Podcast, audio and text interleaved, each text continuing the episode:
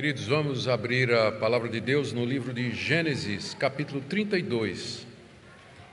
E nós faremos a leitura do verso 22 até o verso 32. É o texto bem conhecido do encontro de Jacó com Deus no val do rio do Ribeiro do Jaboque.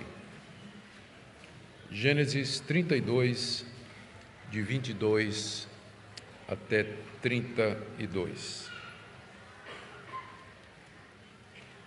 Naquela mesma noite, Jacó se levantou, tomou suas duas mulheres, suas duas servas, seus onze filhos e transpôs o val do Jaboque.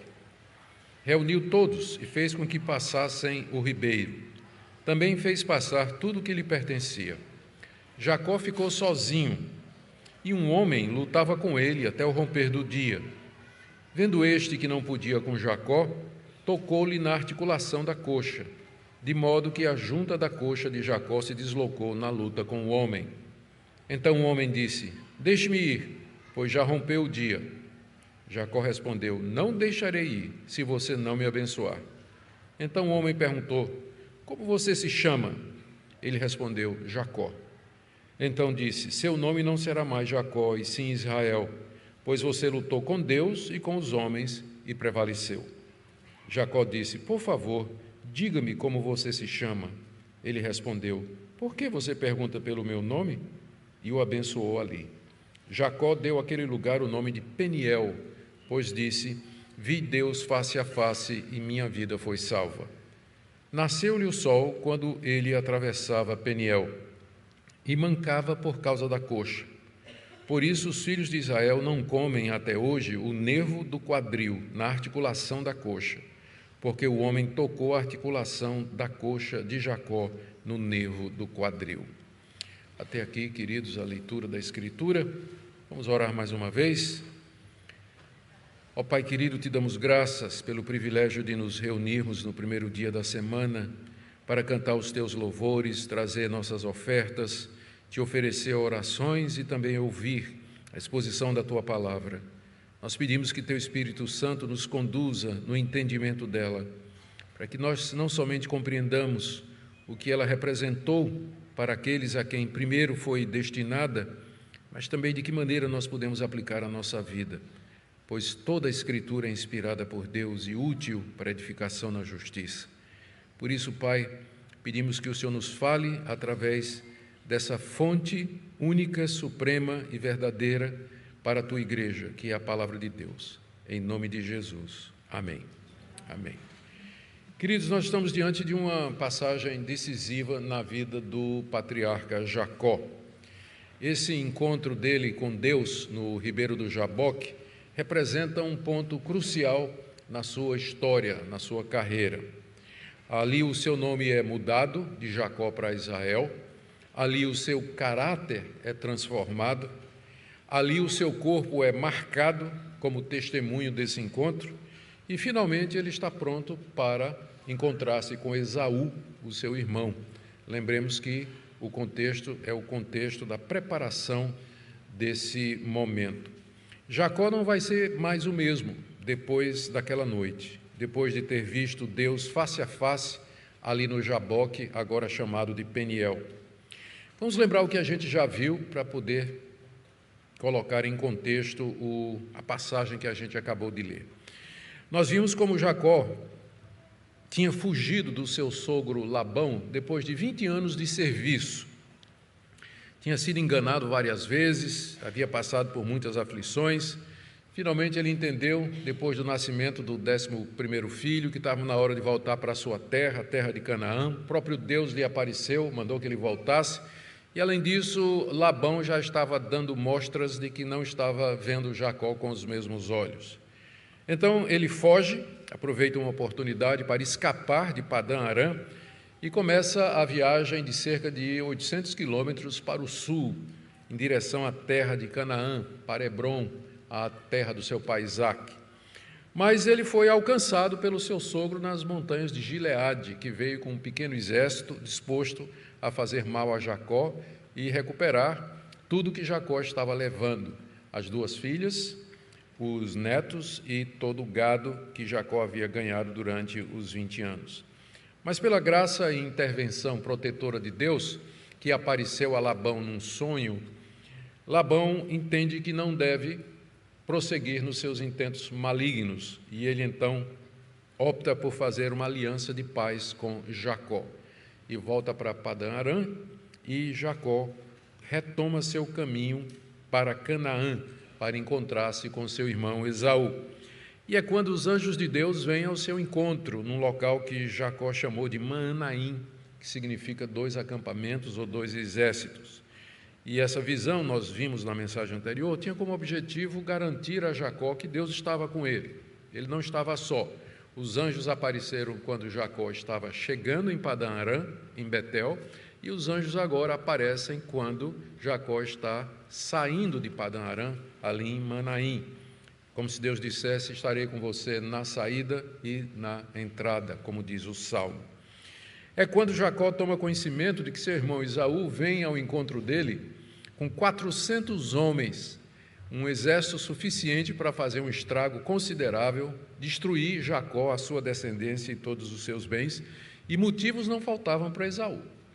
Esaú tinha sido enganado por Jacó, havia jurado Jacó de morte, e mesmo passado 20 anos, a gente sabe que o ressentimento, a mágoa e a raiva, elas têm longa duração, acompanham a gente até o túmulo.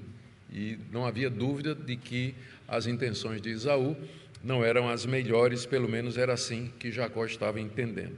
Então, cheio de medo, de pavor, ele busca a Deus em oração, é uma oração modelo, é a primeira oração escrita, registrada que nós temos no, no Antigo Testamento e que funciona como referência para nós sobre como orar. Nessa oração, Jacó se apega com Deus, lembra as promessas que Deus havia feito, lembra que Deus é o Deus dos seus pais, o Deus da aliança, e pede que o livre da mão do seu irmão Esaú. E como a oração não significa inação, ele toma providências, ele manda presentes, ondas de presentes para seu irmão Esaú, na expectativa de que os presentes haveriam de apaziguar a ira do seu irmão.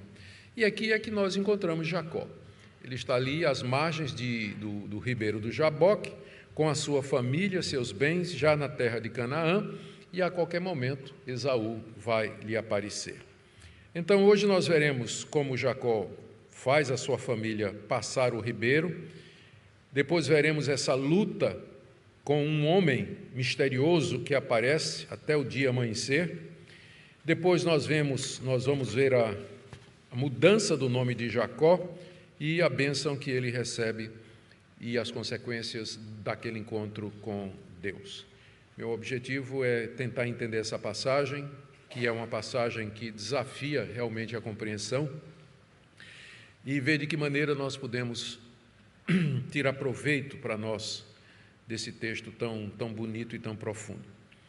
Bom, então, em primeiro lugar, Jacó faz a sua família transpor o rio Jaboque, está aí no verso 22 a 23. Naquela mesma noite, Jacó se levantou, tomou suas duas mulheres, suas duas servas, seus onze filhos, transpôs o val do Jaboque, reuniu todos e fez com que passassem o ribeiro, também fez passar tudo o que lhe pertencia. Jaboque é um riacho que nasce lá nas montanhas de Gileade e vai desaguar no rio Jordão, um pouco ao sul do mar da Galileia.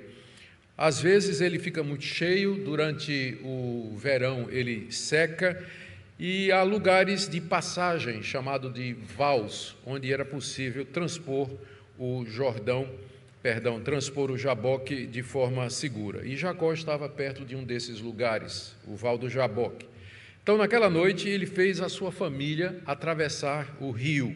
Diz aí o verso 22, naquela mesma noite, ele levou, atravessou as duas esposas, e as duas servas, os onze filhos, a filha de Iná não é mencionada aqui, porque o, o, o, autor do texto ele está mais interessado na preservação daqueles que seriam os patriarcas de Israel, mas Diná estava lá também.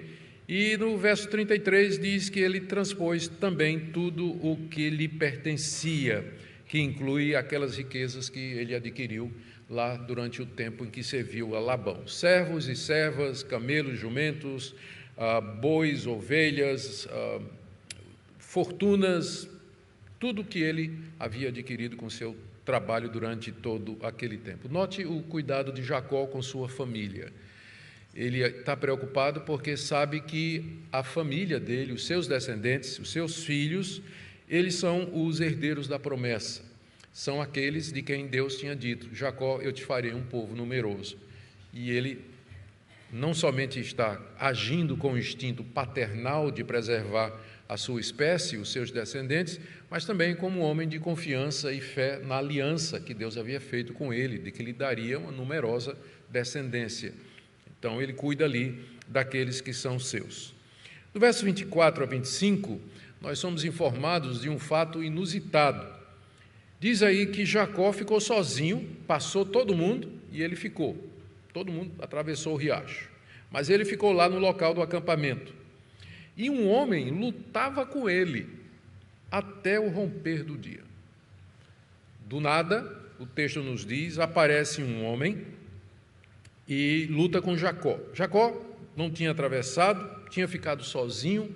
O texto não diz por que, é que ele não atravessou, a gente pode apenas supor que ele desejava ficar a sós com Deus, orar a Deus, pedir a bênção de Deus para as providências que ele tinha tomado. Lembram que ele mandou três levas de presentes, gado em abundância, 580 cabeças de gado para o seu irmão Isaú, em três grupos. Pedir a bênção de Deus sobre aquela providência, para que acalmasse o coração do seu irmão, preparasse para aquele encontro. Ele queria estar próximo de Deus. Nós já vimos desde a mensagem anterior que Jacó, durante os anos que ele tinha passado ali em Padã Arã, ele tinha crescido e amadurecido espiritualmente, através dos sofrimentos, através das angústias, das expectativas. E ele agora queria um tempo a sós com esse Deus que ele havia aprendido a temer e a buscar. Contudo, do nada, o texto nos diz que veio um homem lutar com ele e brigou com Jacó, lutou com Jacó até a manhã daquele dia. Jacó ficou sozinho e um homem lutava com ele até o romper do dia. Esse homem misterioso, a identidade dele só vai aparecer mais adiante aí, mas esse homem misterioso não era outro senão o próprio Deus. Era o próprio Deus, que havia assumido uma forma humana real. Deus já tinha feito isso antes. Os irmãos recordam do episódio quando Deus aparece juntamente com mais dois homens, dois anjos na forma humana, Deus vem na forma humana, três homens se aproximam da tenda de Abraão a caminho do Vale do Jordão com o propósito de destruir Sodoma e Gomorra. E Abraão acolhe os três homens, um deles fala como Deus, se apresenta como Deus, é com ele que, já, que Abraão argumenta: se tiver 50 justos, o Senhor vai destruir Sodoma, se tiver 40, 30, 20. Era Deus assumindo uma forma humana. Não seria a primeira vez e nem a última no Antigo Testamento em que Deus aparece em forma humana real. Não era uma visão, mas era um corpo humano real provisório. Nós não sabemos se Deus criou aquele corpo, nós não sabemos nada a respeito disso, a não ser o fato de que essas eh, pré-encarnações, elas aconteceram com alguma frequência no Antigo Testamento. Às vezes esse ser é chamado de o anjo do Senhor. E nós, olhando da perspectiva do Novo Testamento, da perspectiva da encarnação, nós entendemos que é Deus Filho, o Senhor Jesus, que tomava forma humana antes de assumir definitivamente a sua natureza humana que ele tem hoje. Existe discussão entre os teólogos a respeito disso, mas essa é a posição menos problemática, porque essa pessoa que luta com, com Jacó não é um homem comum, tanto pelo poder que tem de deslocar a, a junta da coxa dele, como pelas promessas que fez e a mudança do nome. E também não é um, um, um anjo, por assim dizer, é, porque não, não tem essas características das aparições angelicais, que geralmente eram em visões ou de forma é, brilhante ou que chamava atenção, a opção que a gente tem, que é menos complicada, é essa mesmo. Era que nós temos aqui o Filho de Deus assumindo uma forma humana, vindo ao encontro daquele que era o eleito, que deveria, que era o portador das promessas, para lutar com ele daquela, naquela noite. No verso 28, a identidade do homem vai ser revelada. Disse então o homem: Seu nome não será mais Jacó, e sim Israel, porque você lutou com Deus. Você lutou com Deus e com os homens e prevaleceu. E no verso 30, quando Jacó dá o nome daquele lugar de Peniel, ele diz: Vi Deus face a face e a minha vida foi salva. E mais adiante, o profeta Oséias, no capítulo 12, no verso 3 a 5, falando sobre esse episódio, ele diz assim: No ventre, Jacó pegou no calcanhar do seu irmão. No vigor da sua idade, lutou com Deus. Lutou com Deus.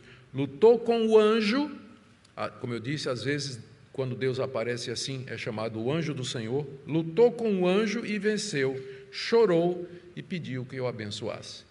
Então, esse homem misterioso que aparece do nada, quando Jacó está sozinho do lado do cado Jaboque, ali no acampamento, não é ninguém outro senão o próprio Deus. Deus veio ao encontro de Jacó e tomou essa forma humana. Por que, que Deus veio lutar com ele? O texto não diz. Mas a gente pode imaginar algumas razões. Primeiro, ele queria quebrantar Jacó. Quebrantar Jacó, para que Jacó dependesse completamente de Deus e não de si mesmo. Jacó tinha tomado algumas medidas, algumas estratégias para apaziguar seu irmão. No passado, Jacó tinha se valido da sua esperteza, ele era uma pessoa muito inteligente e muito articulada, dessa forma ele conseguiu boa parte da sua fortuna. Estava na hora de Jacó ser quebrantado, vencido e admitir que ele necessitava da graça de Deus e que, se não for a graça de Deus, ele nada seria. Outro motivo pelo qual Deus veio lutar com Jacó, e esse é muito interessante, é permitir que Jacó vencesse. Permitir que Jacó vencesse para então fazer o que ele já tinha decidido que faria, que era abençoar Jacó. Deus queria abençoar Jacó, queria protegê-lo do seu irmão, atender às suas orações. Então, para isso, Deus se faz homem, vem lutar com Jacó e deixa que Jacó ganhe, para que então ele conceda a Jacó aquilo que Deus já queria dar desde o início. E dessa forma encorajar Jacó, dizendo assim: Você lutou comigo e venceu então você também vai vencer seu irmão. Tranquilizar o coração de Jacó, deixá-lo em paz para aquele encontro que estava ali diante dele. Ao vir ao encontro de Jacó, Deus naturalmente assumiu uma natureza humana compatível com a humanidade, força e disposição de Jacó. A gente não deve pensar que quando Deus assumiu a forma humana, ou assumia a forma humana no Antigo Testamento, que esse homem, Deus, era um ser de extrema força ou extraordinário, visão de raio-x ou qualquer coisa desse tipo. Não é? é a, a, o modelo é o próprio Senhor Jesus.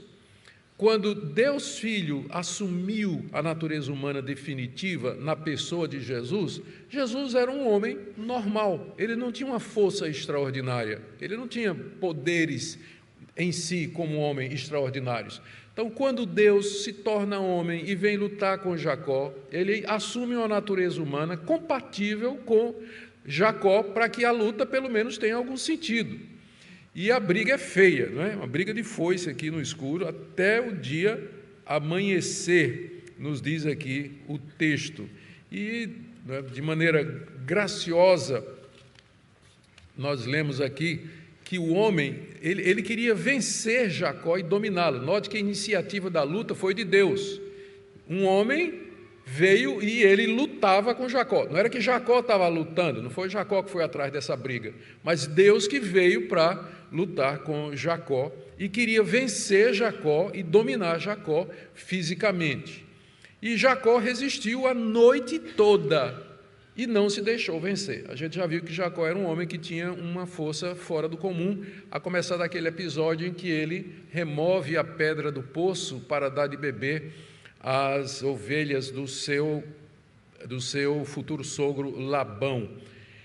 Jacó então resiste a noite toda, não se deixou vencer, era uma briga mano a mano. Ele sabia, a uma certa altura, ele sabia que estava lutando com Deus E ele sabia que o poder de Deus estava limitado pela promessa. Deus tinha prometido que faria bem para ele. Logo, Deus não haveria de destruí-lo naquela luta. E isso então o encoraja. Da mesma forma, conosco. Nós sabemos que o poder de Deus é ilimitado, mas, num certo sentido, Deus se limita no seu poder para conosco pela promessa. Deus prometeu nos guardar, prometeu nos abençoar, prometeu nos perdoar, prometeu nos levar para a vida eterna. Então Deus pode tudo dentro daquilo que ele nos prometeu. Fora disso, Deus não vai usar o seu poder contra nós. Ele não vai nos destruir, não vai nos esmagar, não vai nos mandar para o inferno eterno. O poder de Deus está limitado pela sua fidelidade. Por isso, Jacó se sente encorajado para lutar com esse homem e segurá-lo, né? porque Deus havia prometido lhe fazer bem. E aí ele não parou de lutar, não parou de orar, era uma luta que era uma mistura de luta física com espiritual, a gente percebe pelo texto. É, ele, o homem querendo dominar Jacó, é, quebrantar Jacó, fazer Jacó desistir, e Jacó lutando de volta, ele não vai se quebrantar, ele não vai é, desistir de maneira nenhuma, e, ao mesmo tempo, ali é representativo de esforços de oração. Ele não parou de orar, não desistiu, não desanimou. Finalmente, quando o homem viu que não conseguiria dominar Jacó, ele aleija Jacó. Verso 25. Vendo que não podia com Jacó, é muita humildade de Deus, não é? Ele se fazer homem e se deixar vencer por Jacó. Vendo que não Vendo que não podia com Jacó, tocou-lhe na articulação da coxa, de modo que a junta da coxa de Jacó se deslocou na luta com o homem. Na sua graça, Deus permite que isso acontecesse. Ele toca na articulação da coxa, bem no nervo do quadril, o nervo ciático. E aí a junta de Jacó se desloca. A gente não sabe se foi da perna direita ou da esquerda, não é dito aqui. E com isso, aquele homem deixou claro que ele poderia, com um toque, destruir Jacó se ele quisesse. Se ele, se ele quisesse, com um toque, ele poderia ter destruído Jacó. Mas que ele havia permitido graciosamente, misericordiosamente, que Jacó o vencesse. Deus se deixa vencer pelo seu servo, mas deixou uma marca de que aquilo foi pela graça porque se Deus quisesse, poderia ter destruído completamente Jacó com um toque. O toque é só para lembrar: Jacó, é pela graça. Você só ganhou porque eu deixei.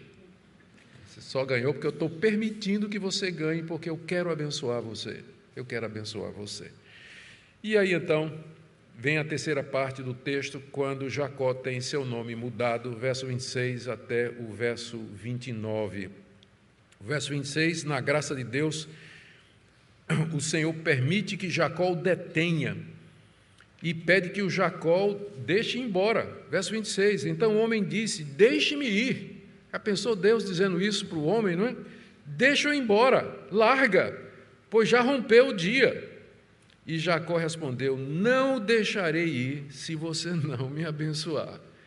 Jacó estava agarrado com, com o homem, agarrou-se com ele de tudo quanto era jeito. Disse, não, a perna, manco da perna já, não é? já estava ferido, a perna estava, estava penso já, mas com o que tinha de forças ele se agarrou e disse: Você não vai embora, você não vai embora. Jacó não vai deixar aquela oportunidade passar de ser abençoado por Deus. Ele sabe que está lutando com Deus, sabe que já tinha sido abençoado por Deus, mas agora ele quer mais, ele quer conhecer mais a Deus, ele quer estar junto desse Deus, ele quer ter segurança plena de que Deus vai estar com ele o resto da sua vida. E como diz o profeta Oséias, ele chorou, ele implorou, ele pediu misericórdia e graça àquele Deus, agarrado com Deus e não queria soltá-lo de maneira nenhuma.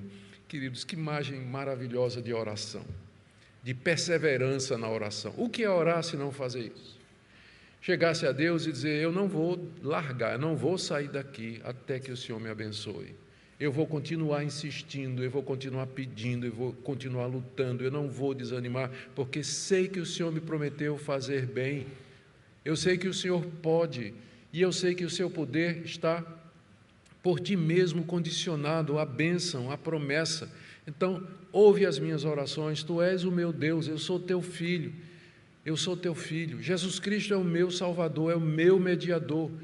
O próprio Deus, irmãos, manda o seu Espírito interceder por nós, nos, nos, ensinar a orar, como Paulo diz lá em Romanos 8. A gente não sabe pedir como convém, mas Deus envia o Espírito Santo que intercede por nós com gemidos inexprimíveis. O próprio Deus ensinando a gente a orar, encorajando que a gente ore, que se agarre com Ele, que busque, porque Ele está disposto a atender as nossas orações.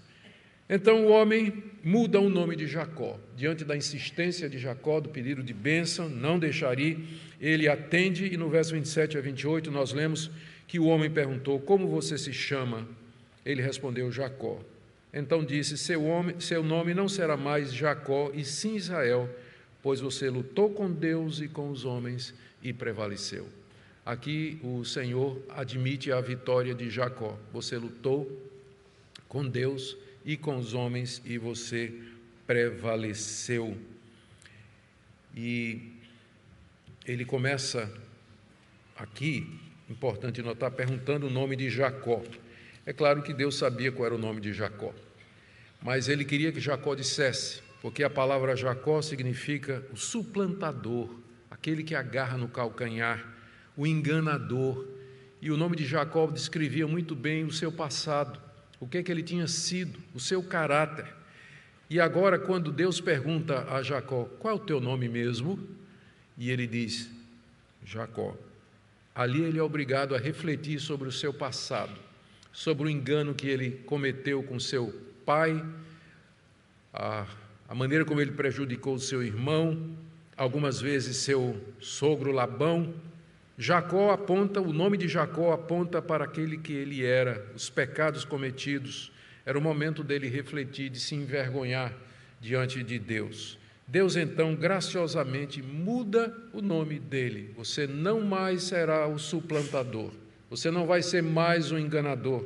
Seu nome agora é Israel, palavra que em hebraico soa como a expressão aquele que luta com Deus, aquele que luta com Deus. Eu sei que vocês que estão seguindo aí na Almeida Revista Atualizada tem a expressão lutou como príncipe com Deus. Só que essa expressão como príncipe não aparece nos manuscritos mais confiáveis do Antigo Testamento, tanto é que todas as versões modernas não traz mais a expressão como príncipe. Mas não, não faria todo sentido se tivesse, se fosse original. Mas o ponto não é isso. O ponto é que ele agora se chama Israel porque ele lutou com Deus e venceu. Tinha vencido Deus na luta, mas não somente Deus, ele tinha prevalecido contra Esaú, Isaac, Labão e agora com o próprio Deus. E o nome reflete isso. Ele então Ansioso de conhecer mais a Deus, ele pergunta, retribui a pergunta no verso 29. Me diga como então você se chama. Qual é o seu nome? Jacó já sabia que era Deus, que era Deus dos seus pais que estava ali, mas ele queria mais, ele queria se aproximar de Deus. E naquela época, o nome era a mesma coisa da pessoa. Conhecer o nome de uma pessoa significava ter conhecimento daquela pessoa, a identidade daquela pessoa e ter algum domínio ou controle sobre aquela pessoa. E Jacó, ao querer saber o nome de Deus, de alguma forma queria se aproximar mais dele, ter uma revelação mais completa do ser de Deus, mas Deus se recusa. Ele se recusa com a pergunta: para que você quer saber meu nome? É como se dissesse assim: Você já não teve suficiente? Se eu disser meu nome, você vai se vangloriar. Você vai pensar que você tem algum domínio sobre mim. Eu vou colocar você no seu devido lugar. Eu não vou lhe dizer meu nome. Você sabe quem eu sou, mas eu não vou revelar meu nome.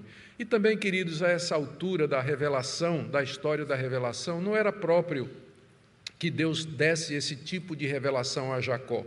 Porque Deus foi se revelando gradativamente. A revelação plena de quem Ele é, do nome dele, só vai se dar na encarnação quando Deus se fez carne e habitou entre nós na pessoa de Jesus de Nazaré. Então, esse tipo de conhecimento detalhado do plano de Deus que estava envolvido no nome dele, Deus não está pronto a dar ainda àquela altura do Antigo Testamento ao patriarca Jacó. Ele vai se revelando mais e mais à medida que a Escritura avança. Então, o homem abençoa Jacó. Não diz o seu nome, mas abençoa Jacó, final do verso 29 diz que o abençoou ali em Peniel, no acampamento ao oeste, ao, ao, ao oeste do rio Jordão. A partir dali, Jacó não vai ser mais o enganador. Ele agora é Israel, humilde, piedoso, quebrantado. Aquele encontro com Deus mudou completamente sua vida. Ele sai dali como portador da promessa, da bênção, herdeiro da promessa feita no jardim do Éden, o patriarca de onde viria o Cristo, o Messias, cujo nome ele só saberia, ou só Deus só revelaria séculos depois. E o texto termina com Jacó nomeando o lugar, 30 a 32. Jacó deu àquele lugar o nome de Peniel, pois disse: Vi Deus face a face e minha vida foi, foi salva. Nós já vimos que isso era um costume dos patriarcas nomear os lugares onde tiveram experiências extraordinárias com Deus. Manaim, Betel e agora Peniel, que significa a face de Deus. A face de Deus. Esse é o nome que Jacó deu ali e a justificativa foi: vi Deus face a face. Olhei na cara de Deus, no rosto de Deus, ele olhou para mim. É claro que o que Jacó viu foi Deus na forma humana, a essência de Deus, a glória de Deus, homem nenhum pode ver. Por isso que ele diz aqui: Eu vi Deus face a face e não morri, eu não fui destruído, eu não fui destruído pela visão celestial. O verso 31, nós lemos de como Jacó então prossegue o seu caminho. E ele agora já não é mais o mesmo, diz aí que ele mancava por causa da coxa. Uma lembrança de que sua vitória foi somente pela graça misericordiosa de Deus e não por seu esforço. Séculos depois, o apóstolo Paulo vai ter uma experiência parecida, não é verdade?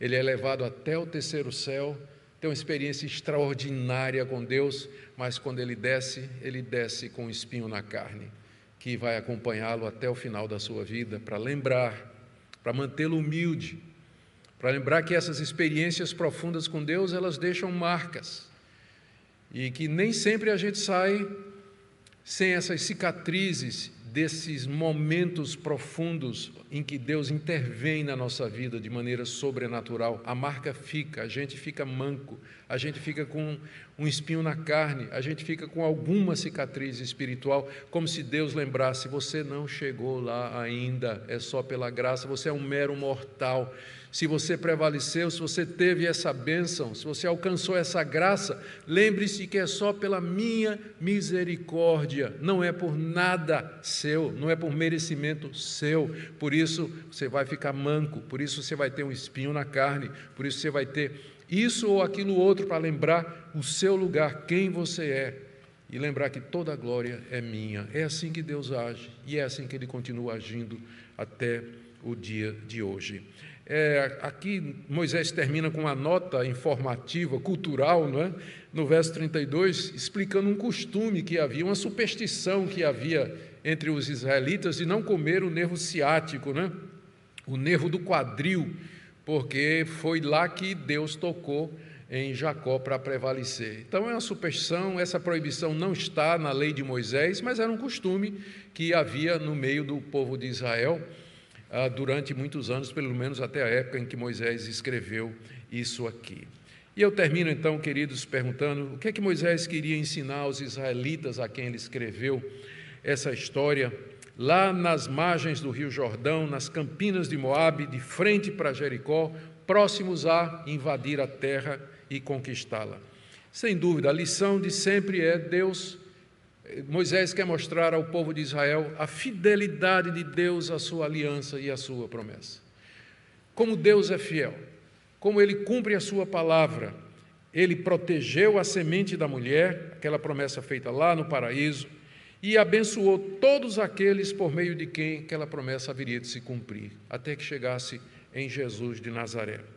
Moisés queria também ensinar a necessidade dos israelitas buscarem a Deus em que, de todo o coração, com todas as forças e perseverança e persistência em que pesem as promessas feitas.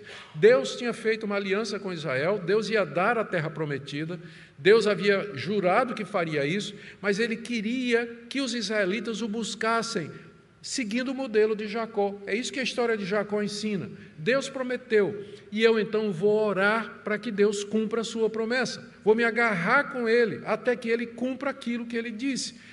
Os israelitas deveriam fazer a mesma coisa, buscar a presença de Deus para que pudessem conquistar aquela terra que Deus já lhes havia dado. E, claro, esse texto ensina aos israelitas a graça e a misericórdia de Deus para com o seu povo, em assumir forma humana, vir ao encontro do patriarca Jacó.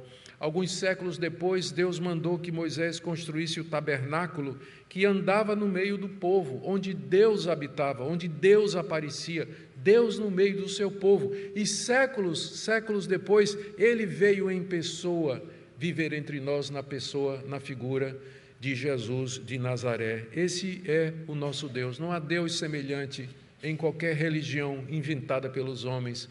Um Deus que é o que é, todo-poderoso, mas ao mesmo tempo um Deus que se humilha, por assim dizer, que se esvazia, como diz Filipenses 2, toma forma humana e vem ao nosso encontro, ao encontro da criatura, para nos abençoar, proteger e perdoar. E estas são algumas das lições que eu trago para nós agora, terminando, não é? Misericórdia, amor, compaixão e humildade, esse é o nosso Deus. Não um Deus terrível, distante, escondido, que sempre está procurando alguma coisa para nos destruir, nos fazer mal, mas um Deus cheio de compaixão, que em amor nos procura. O texto também nos ensina, queridos, a respeito da importância da luta e da perseverança na oração. Examine sua vida de oração. Você vai ver que, em grande parte, são orações rápidas, superficiais e não tão frequentes. Você poderia lembrar alguma vez em que na sua vida houve alguma coisa parecida com isso que nós lemos aqui, de perseverar em oração, insistir em oração, se agarrar com Deus. É, orou naquele dia, não veio, no dia seguinte, de novo com Deus, e no outro dia, dia após dia, meses a fio, dizendo: Deus, eu preciso disso, eu quero que o Senhor me ouça. A gente desiste tão rápido. Quando a gente começa a orar, não tem resposta, a gente simplesmente esquece, deixa para lá, quando aqui nós temos esse exemplo maravilhoso. Terceiro lugar, Deus pode mudar a vida das pessoas. Jacó é Israel.